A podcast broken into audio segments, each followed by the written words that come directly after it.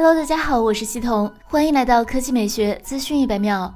雷军近日在小米直播间中回应小米十一不送充电器，雷军称不再标配充电器。五年前我就有这个想法，因为五年前我抽屉堆的全都是充电器。一年前我们搬家到小米科技园，扔了好几箱充电器，我觉得特别浪费，所以我就在想，我们的手机包装盒能不能不带充电器？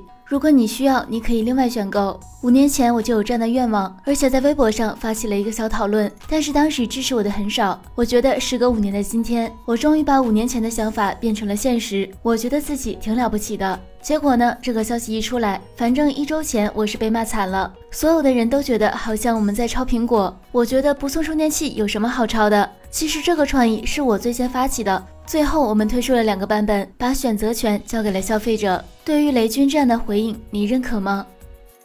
接下来来看华为，知名数码博主勇气数码君称，华为接下来还要举办一场笔记本新品发布会，新机的亮点之一是华为 PC 应用市场。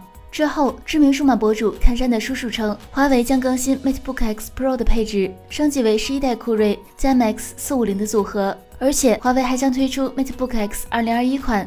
MateBook 十三和十四也都将更换处理器。好了，以上就是本期科技美学资讯每秒的全部内容，我们明天再见。